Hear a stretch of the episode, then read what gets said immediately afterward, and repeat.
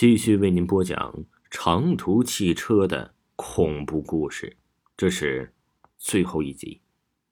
刘队狠狠的挂了电话，快速的洗漱之后，穿上警服就往交警队里赶。开着自己的车赶去警队的路上，不一会儿啊，这电话又响了起来。他接通了电话，电话那边呢就传来了那个声音。奇怪了，刘队，我刚刚去殡仪馆，昨晚拉去的尸体全都不见了。什么？刘队听到这一消息，差点没有控制好车子。当车子停在路边的时候，他才又拿起了电话。你确定尸体都不见了？电话那头说：“是的，刘队，我去殡仪馆的时候啊，还没开门。我看看门的大叔走到昨晚存放尸体的房间时，房门是锁着的。可是打开之后，里面呢什么都没有。”刘队也开始急了，这可是一场特大交通事故。若是有人存心掩盖，不知道这乌纱帽还能不能保得住啊？他对电话里说道：“你看看现场，我马上赶到。”说完呢，就挂了电话。但是呢，昨晚又拨通了几个电话之后，他就赶向了殡仪馆。殡仪馆值班的是个老头子，此时他也莫名其妙的跟一个警察谈着话。刘队停好车，来到了值班室。这里已经聚集了好几个警察。他看了一眼，昨晚一起去事故现场的几个人都在。他还没开口，小王就冲着他嚷了起来：“刘队，简直不可思议！我刚刚检查过这里，这里的锁并没有人为破坏的痕迹，而这间停尸房的钥匙只有两把，一把是这个大爷拿着，另一把在办公室的柜子里。”这时候，看门的大爷也说话了，他说。警察通知，你知道我昨晚来这里存放好尸体之后就跟你一起离开了，不是我干的。刘队沉思了一下，说：“办公室的那把钥匙呢？”其余几位听到他说的话之后啊，都苦笑了一声。还是小王开口说：“刚才呀，我也去办公室看过，那把钥匙都生锈了，根本不可能打开这把锁。你想，谁没事会偷停尸房的东西？”刘队彻底懵了，这到底是怎么回事啊？难道真的是集体做梦吗？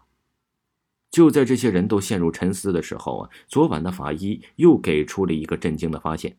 他说：“那些收集回来的死者遗物都不见了，而且是彻底消失了。还有那些相片都已经变成了风景。”刘队摆了一下手说：“我已经猜到了，也许我们真是集体做梦吧。”说完呢，就走出了殡仪馆的值班室。其余人也相继的走了出来。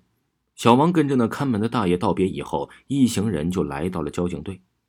这个案子没有人能解释为什么，不过刘队的心里却久久不能平静。我想，任谁遇到这样的事情都会伤脑筋吧。到了警队，刚准备召开这次事故的研讨会议时，坐在电脑前的一个女警就跟刘队说：“刘队，我联系了泸州和兴义的车站。”这辆车已经于今天早上五点左右抵达了兴义，车上的乘客都没有任何事情，相继到达了目的地。我想，昨晚我们可能集体疯了吧？刘队已经受了不小的打击，对于这个消息也没有太大的反应，而是平静地说：“知不知道这辆大巴车现在在哪儿啊？”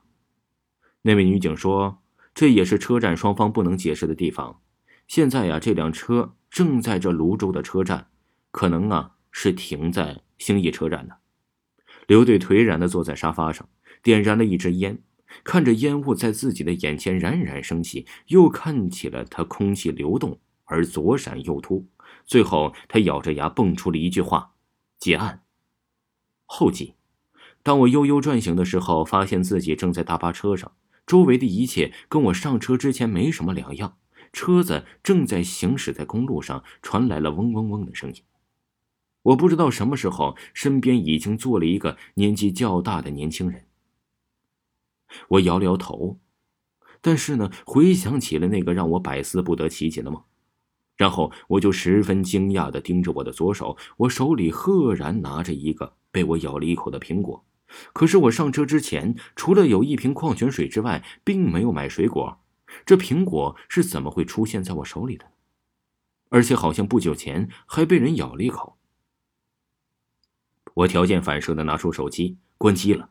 我打开了手机盖儿，没有电池。这时，两个司机同时的来到了最后一排，让我跟他坐在最前面，小声跟我说：“兄弟，你有没有做梦啊？”我惊讶的看着他，然后啊，从衣服兜里拿出了一件东西，那是我的电池。我张了张嘴，没有说话，而是把手里的苹果拿出来给他。他自顾自的说：“原来这不是梦。”我朝着四周看了看，一切正常，不是梦。那好，我们都活着，而且其他人都完好无损，好像真的没什么事儿。司机大叔又说：“兄弟，看来呀，我们都出现了幻觉了，你觉得呢？”我没有回答他的话，而是把电池放进手机里。开机之后，我才看了看时间，才下午三点多。原来车呀，才行驶了不到五个小时。然后我对司机大叔说：“大叔。”这也许是老天跟我们开的玩笑，然后司机拍了一下我的肩膀，哼，就是玩笑。不过，你得把这个苹果吃完。我看了看这个苹果，想起来那个不是梦境的梦，狠狠的咬了一口。接着，司机大叔的脸上出现了异常诡异的表情。接下来，我也不知道发生了什么。听众朋友，长途汽车的恐怖故事就为您全部播讲完毕，请您。继续收听。